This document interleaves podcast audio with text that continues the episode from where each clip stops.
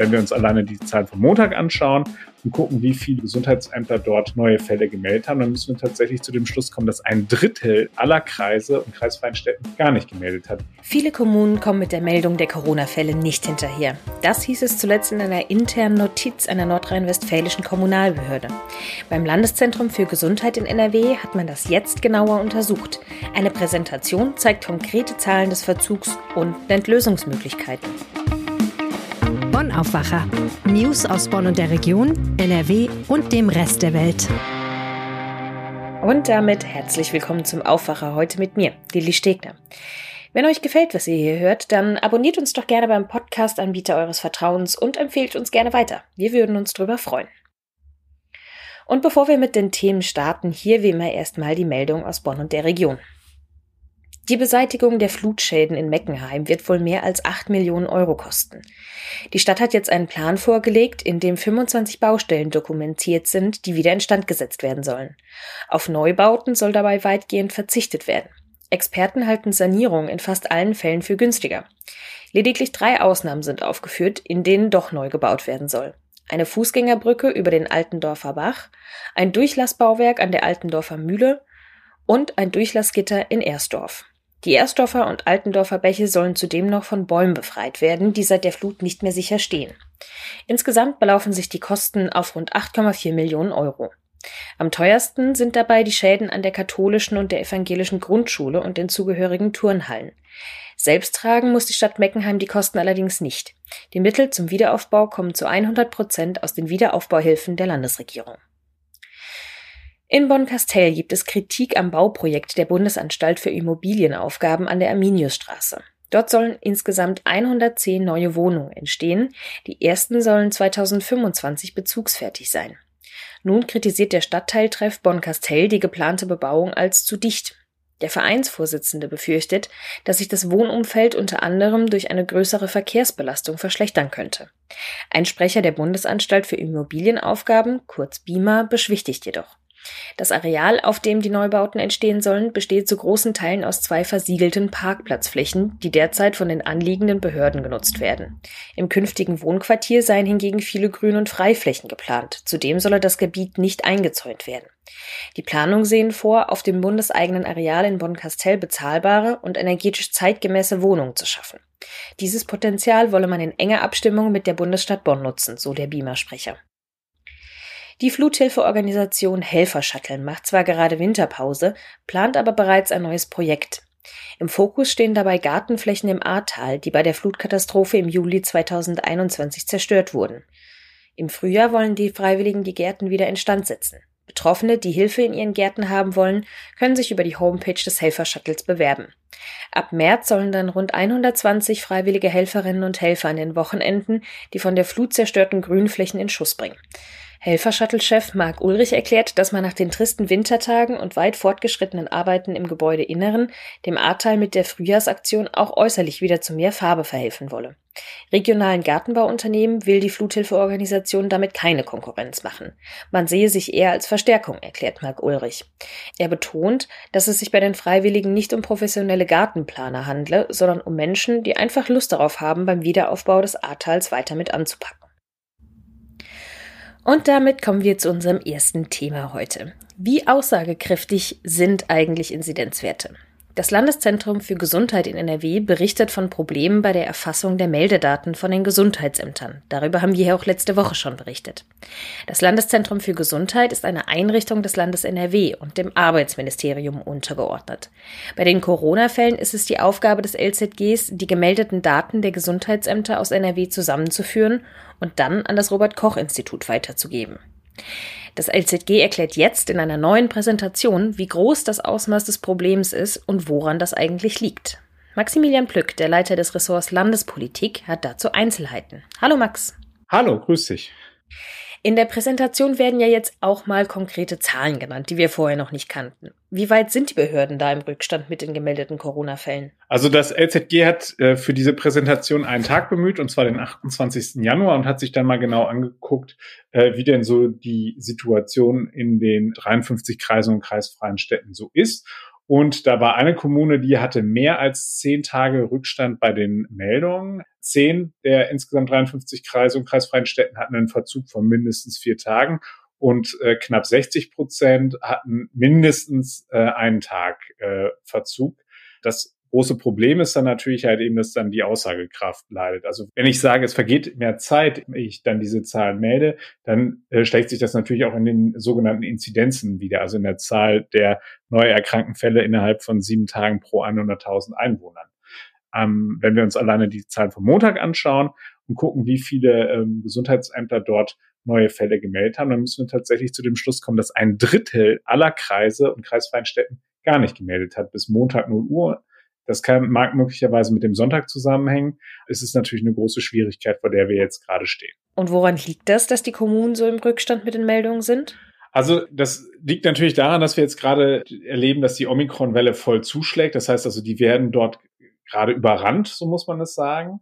Dann haben wir aber auch systemische, also strukturelle Probleme. Entweder, dass Dinge doppelt gemeldet werden, weil wir, wir sind ja in äh, NRW tatsächlich immer noch im Zeitalter des Faxes. Also auch wenn ganz viel digitalisiert worden ist, ähm, gibt es da immer noch Dinge, die per Fax geschickt werden und eben zeitgleich auch nochmal eben per digital. Und dann kommt es zu den sogenannten Doppelmeldungen, die müssen erst bearbeitet und rausgenommen werden. Äh, dann spricht das LZG von sogenannten Programmier- und Eingabefehler, also der Faktor Mensch, der da auch äh, eine gewisse äh, ja, Schwierigkeit hervorruft. Und dann gibt es, das habe ich auch erst lernen müssen, es gibt die Software Demis und die ist dafür zuständig äh, für die Übermittlung quasi von den Laboren und auch von den ähm, Arztpraxen, wenn sie denn daran angeschlossen sind.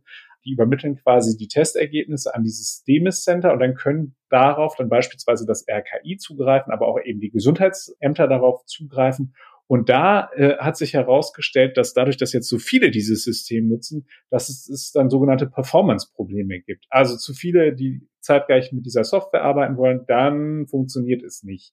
Außerdem haben wir immer noch die Schwierigkeit, dass ganz viele von den kommerziellen Testzentren nicht an dieses DEMIS-System angeschlossen sind. Das heißt, die schicken dann immer noch per Fax. Und dann sind wir wieder im Bereich, wo das händisch nachgetragen werden muss. Und dann dauert es natürlich auch wieder länger. Wow, das klingt ja so, als ob es da nicht nur ein Problem zu lösen gibt. Wie soll das denn jetzt weitergehen? Die Zahlen steigen ja immer noch und weniger Arbeit ist damit erstmal nicht in Sicht. Deswegen gibt es da auch eine ganz klare Ansage vom LZG, was gemacht werden soll. Und das äh, schöne Stichwort, was wir ja jetzt häufiger in der Pandemie hatten, heißt Priorisierung. Das heißt, Erstmeldungen von Fällen sollen vor Folgemeldungen abgearbeitet werden. Das heißt, aktuelle Fälle sollen vor älteren Fällen abgearbeitet werden. Und das heißt, die Gesundheitsämter sollen sich immer zuerst auf die aktuelle Woche beziehen, also die aktuelle äh, sieben Tage Inzidenz abarbeiten und alles, was zurückliegt, eben nach hinten schieben, damit sie da halt eben klarkommen. Das heißt aber auch, dass für die Gesamtdaten es möglicherweise sein kann, dass dann nachher Fälle hinten überfallen. Das zeigt also schon klar, wie groß da derzeit und wie chaotisch derzeit da die Situation ist. Jetzt könnte man ja sagen, dass es gar nicht so wichtig wäre, ob die Daten alle korrekt übermittelt werden. Passiert sind die Infektionen ja irgendwie eh schon, ob gemeldet oder nicht. Aber letzte Woche hast du hier ja auch schon gesagt, dass es ohne zuverlässige Inzidenzen oder Hospitalisierungsraten schwer wird einzuschätzen, wann denn die Omikron-Welle überstanden ist. Wie bedeutend ist dieses, sagen wir das mal ganz salopp, Zahlenproblem beim Amt denn für uns alle? Also am Ende des Tages befinden wir uns ja jetzt gerade in einer politisch sehr schwierigen Situation, weil halt äh, vieles darauf hindeutet, dass jetzt gelockert wird, eben vor dem Hintergrund des Drucks, der dort aufgebaut worden ist, dass man halt eben jetzt äh, lockern soll. Einerseits von denjenigen, die harte wirtschaftliche Schäden davon tragen. Andererseits aber auch gibt es ja Indizien dafür, dass eine Omikron-Erkrankung nicht so schlimm verläuft wie jetzt beispielsweise eine Delta-Erkrankung. Und da könnte man dann ja sagen, dann kann, können uns die Werte ganz egal sein, aber da sind die Virologen ja sehr zurückhaltend. Und viele sagen eben, wartet lieber nochmal ab, schaut erstmal, was da auf euch zukommt, weil viele Leute, die jetzt erst ins Krankenhaus kommen, die werden dann auch erst mit einigem zeitlichen Verzug eben möglicherweise dann zu Intensivpatienten werden. Und es ist natürlich schwierig, wenn ich sagen äh, oder wenn ich mir anhören muss oder lesen muss, äh, dass beispielsweise äh, das LZG sagt, dass sie auch bei der Hospitalisierungsinzidenz nicht mehr so sicher sind, ob das alles wirklich quasi die Realität abbildet. Das ist dann natürlich schon schwierig, weil das ist natürlich schon so ein Wert, die man sich heranzieht, um zu gucken, irgendwie, wo befinden wir uns denn, wenn man denn schon sagt, dass die Inzidenz halt eben jetzt nicht mehr so der ausschlaggebende Wert ist. Also insofern, um zu wissen, äh, da kann ich dann einfach das von der letzten Woche nochmal unterstreichen, um zu wissen, wo in der Omikron-Welle wir sind, um dann davon Schlüsse darauf zu ziehen, wie ich eben jetzt äh, mit den Maßnahmen umgehe, also ob ich lockere oder nicht, wäre es schon gut, wenn man halt eben auch substanzielle Daten hätte am Ende des Tages. Also, um das mal zusammenzufassen. Die Gesundheitsämter sind mit der Kontaktverfolgung ohnehin schon überlastet und schaffen es scheinbar auch nicht mehr, die Fallzahlen aktuell weiterzugeben. Das LZG kann deshalb keine genauen Zahlen an das RKI weitergeben und im Prinzip sind deshalb die Inzidenzen gar nicht mehr so richtig aussagekräftig. Was ist denn deine Einschätzung? Kriegen die Behörden das Ganze zeitnah wieder in geordnete Bahn? Also es ist erstmal wichtig, dass da überhaupt erstmal diese Bestandsaufnahme gemacht worden ist bei diesem Forum, wo das äh, Ganze präsentiert worden ist. Also das heißt, also es gibt eine Awareness schon mal dafür, dass da irgendwas passieren muss. Und da ist auch ganz viel offensichtlich über Lösungsmöglichkeiten gesprochen worden äh, bei, bei diesem Zusammenspiel von diesen verschiedenen Softwaren, dass das besser werden muss. Dass das jetzt uns in den kommenden Tagen helfen wird, glaube ich eher nicht. Aber ich glaube schon, dass da zumindest mal der Groschen gefallen ist und dass man sieht, dass man dort besser werden muss. Äh, was das LZG auch gesagt hat, das gehört eben auch dazu, ist, dass es vorübergehend nachlässt äh, bei der Aussagekraft von sieben Tage Inzidenz, Hospitalisierungsinzidenz und eben den Angaben zum Impfstatus. Das zeigt ja, dass sie halt eben schon davon ausgehen, dass sie das eben, wenn Omikron möglicherweise abflacht, dann halt eben auch in den Griff kriegen werden und dass sie dann dann eben hoffentlich auch die nötigen Schlüsse daraus ziehen werden. Also das ist äh, in, in so Behörden, vor allem wenn es um Gesundheitsdaten geht, und äh, wir wissen ja alle, dass wir Deutschen da ja einen gewissen Grundfetisch haben, was so Persönlichkeitsrechte angeht und so weiter. Da ist es schon schwer, hier ein großes Rad zu drehen und es werden äh, schwierige Aufgaben werden, aber ich bin zuversichtlich, dass wir auf jeden Fall jetzt in einen Weg einbiegen, dass solche Dinge in Zukunft besser gehandhabt werden. Das LZG ist also den Meldeproblemen bei den Corona-Fällen auf den Grund gegangen. Max Plück hatte die Einzelheiten. Danke dir. Sehr gerne. Und wenn ihr nochmal den Anfang dieser Geschichte nachhören wollt, die Aufwacherfolge mit Max aus der letzten Woche findet ihr in den Show Notes. Und damit zu unserem zweiten Thema. Klare Ansagen für den Straßenkarneval in diesem Jahr. Das haben viele Karnevalisten in den letzten Wochen gefordert. Dazu hat sich NRW-Gesundheitsminister Karl-Josef Laumann mit den Oberbürgermeisterinnen und Oberbürgermeistern der großen Karnevalshochburgen getroffen. Eine Neuigkeit, räumlich abgegrenzte Brauchtumsgebiete soll es geben. Was das sein soll, weiß Jörg Isringhaus, Reporter aus dem NRW-Team bei der Rheinischen Post. Hi Jörg. Hallo. Was soll man sich denn nun unter diesen Brauchtumsgebieten genau vorstellen? Ja, also ehrlich gesagt äh, kann ich das auch nie genau sagen. Du hast ja gerade gesagt, definiert sind die als räumlich abgegrenzte Brauchtumsgebiete. Also ich stelle mir das so vor, das sind Zonen, die irgendwie abgetrennt werden von äh, den übrigen äh, Stadtgebiet. In welcher Form das geschieht, weiß man noch nicht genau. Ähm, das muss alles noch erarbeitet werden. Das äh, Land sagt, äh, dort wird es auf jeden Fall mehr Auflauf geben, also wenn mehr Menschen zusammenkommen und deshalb müssen da, dort auch die Schutzmaßnahmen entsprechend erhöht werden. Das soll also Teil des Konzeptes sein. Strengere Schutzmaßnahmen in abgegrenzten Gebieten und äh, Karnevalsumzüge, die wird es dann in dieser Zone oder in diesen Zonen auch nicht geben. Aber die waren ja ohnehin schon äh, größtenteils abgesagt. Strengere Schutzmaßnahmen, da kann man sich ja jetzt alles Mögliche drunter vorstellen. Was kann denn da kommen? Ja, also denkbar ist beispielsweise vielleicht eine FFP2-Maskenpflicht, äh, vielleicht auch Einlasskontrollen. Ich weiß es ehrlich gesagt auch nicht äh, genau, weil sich das Land dazu noch nicht geäußert hat. Und äh, das soll in die neue Corona-Schutzverordnung aufgenommen werden. Die gilt bis einschließlich 9. Februar, äh, also bis einschließlich Mittwoch. Dann muss es spätestens äh, neue Regeln geben, die dann ab dem nächsten Tag gelten. Ja, da muss man sich einfach überraschen lassen, wie das genau definiert wird. Okay, bei dem Treffen von Gesundheitsminister Laumann waren die OBs der Städte Köln, Düsseldorf, Bonn und Aachen dabei. Wie reagieren die denn darauf? Düsseldorf hatte ja seinen Rosenmontagszug zum Beispiel schon länger auf den 29. Mai verschoben. Die Kölner hatten schon im letzten Jahr ein kleines Rosenmontagsfest statt einem großen Zug angekündigt. Was können wir denn jetzt erwarten?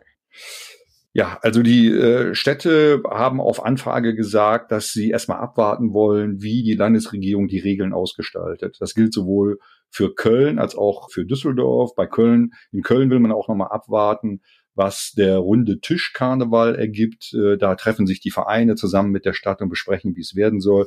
Das Festkomitee hat aber auch schon klar gemacht, dass man das generell einfach erstmal begrüßt, dass es jetzt, dass man auf dem richtigen Wege ist, äh, den Karneval in einem sicheren Rahmen stattfinden zu lassen. Zeigt sich dann ein gewisses Stimmungsbild unter den Karnevalisten? In den letzten Wochen gab es da ja einige Punkte, wo nicht jeder Karnevalsverein so richtig zufrieden war. Ich denke da zum Beispiel an die Sorge, dass finanzielle Hilfen für abgesagte Karnevalsevents nicht ausreichen. Welche Reaktion gibt es denn jetzt auf diese Brauchtumszonen? Ja, so ein breites Stimmungsbild kann ich jetzt nicht wiedergeben, weil wir da jetzt natürlich nicht alle Städte oder Karnevalsvereine abgefragt haben. Aber es sieht so aus, dass die, die ich ja gerade ähm, bei der vorherigen Antwort genannt sind, ja auch Städte waren, die heute bei diesem Treffen mit dabei gewesen sind. Und äh, bei anderen Städten sieht es dann schon deutlich kritischer aus. Also aus Duisburg äh, kam äh, vom Leiter des Krisenstabs beispielsweise die Frage, was denn das für Gebiete sein sollen, wie die denn definiert sind genau, was denn vor diesen Zonen möglicherweise passiert. Also da gäbe es ja auch noch gewisse Rechtsunsicherheit und äh, das wäre alles fraglich, ob das so zielführend sei. Also da ist man, steht man der Sache so ein bisschen kritisch gegenüber. Ähnlich auf eine andere Art und Weise, aber auch ähnlich kritisch äh, ist man äh, in Mönchengladbach. Da hieß es äh, seitens der Stadt, dass eigentlich unklar sei, ob das Brauchtum da wirklich äh, dadurch unterstützt werde, dauerhaft, denn äh, möglicherweise könnten sich ja private Veranstalter in diese Räume, also in diese Zonen drängen und das Brauchtum würde da dann hinten überfallen. Also ob das jetzt so eine äh, gute Lösung wäre, da ist man noch ein bisschen äh, skeptisch. Auch da will man sich erwarten, äh, wie sich das jetzt am Ende genau ausgestaltet. Aber ich sag mal so, äh, da das scheint jetzt nicht in der Breite auf äh, große Anerkennung zu stoßen, zumindest jetzt nicht, bevor genau klar ist, was das denn bedeuten wird für diese Zonen. Karneval wird auch 2022 nicht so sein wie vor der Pandemie. Das war schon lange klar. Die Ankündigung sogenannter Brauchtumsgebiete unterstreicht das jetzt aber noch einmal. Wie die Zonen aussehen werden und welche Regeln es dafür geben wird, das muss die Landesregierung noch genau definieren. Die Infos hatte Jörg Isringhaus. Vielen Dank. Gerne. Und damit kommen wir zu den Meldungen. Bei Fortuna Düsseldorf gibt es offenbar einen Trainerwechsel. Nach Informationen unserer Redaktion wird Christian Preußer am Dienstag von seinen Aufgaben entbunden. Und auch der Nachfolger steht bereits fest. Daniel Thune soll die Düsseldorfer in der Liga halten. Zuletzt war Thune beim Hamburger SV in der Verantwortung. Außerdem im neuen Posten bei der Fortuna ist Christian Weber. Nach Informationen unserer Sportredaktion wird er der neue Sportdirektor. Der 38-Jährige hat bislang in der Scouting-Abteilung des Vereins gearbeitet. Mit diesen beiden Personalien soll in Düsseldorf der Klassenerhalt gesichert werden. Am Amtsgericht in Mülheim an der Ruhr startet heute der Prozess gegen einen Lkw-Fahrer, der für den Brand an der A40-Brücke im September 2020 verantwortlich gewesen sein soll. Der Lkw-Fahrer soll laut Anklage zu dem Zeitpunkt betrunken gewesen sein. Er soll mit seinem Tanklaster von der Fahrbahn abgekommen und dann mit einem anderen Fahrzeug kollidiert sein. Daraufhin entstand der Brand, bei dem mehrere Brücken zerstört wurden. Der Mann ist wegen fahrlässiger Gefährdung des Straßenverkehrs in Tateinheit mit fahrlässiger Körperverletzung und fahrlässiger Brandstiftung angeklagt. Laut des Strafverteidigers des Angeklagten wolle dieser ein Geständnis ablegen. Ein Urteil soll da noch heute gefällt werden. Außenministerin Annalena Baerbock besucht heute im Osten der Ukraine die Frontlinie zwischen den ukrainischen Regierungstruppen und den von Russland unterstützten Separatisten im Konfliktgebiet Donbass. Sie will sich ein Bild von der militärischen und humanitären Lage machen. Im Ukraine-Konflikt mit Russland spitzt sich die Lage immer weiter zu. Bundeskanzler Olaf Scholz trifft sich heute nach seiner USA-Reise mit den Präsidenten Frankreichs und Polens, Emmanuel Macron und André Duda. Auch hier wird es um den Ukraine-Konflikt gehen. Zuvor hatte sich Macron schon mit Russlands Präsident Putin dazu getroffen. Und damit kommen wir zum Wetter. Während gestern der ein oder andere Glückspilz ein wenig Sonne abbekommen hat, wird es heute wieder grauer und trüber. Es bleibt bewölkt, teilweise kann es auch regnen. Im Laufe des Tages kann es auch wieder ziemlich windig werden, im Bergland sogar stürmisch. Mit 7 bis 11 Grad bleibt es aber mild. Und daran ändert sich auch morgen nicht viel. Grauer Himmel, milde Temperaturen und mäßiger bis frischer Wind. Dafür bleibt es morgen aber größtenteils trocken. Und das war auch schon wieder der Aufwacher am 8. Februar mit mir, Lilly Stegner. Ich wünsche euch noch einen schönen Tag. Bis dann. Mehr Nachrichten aus Bonn und der Region gibt's jederzeit beim Generalanzeiger. Schaut vorbei auf ga.de.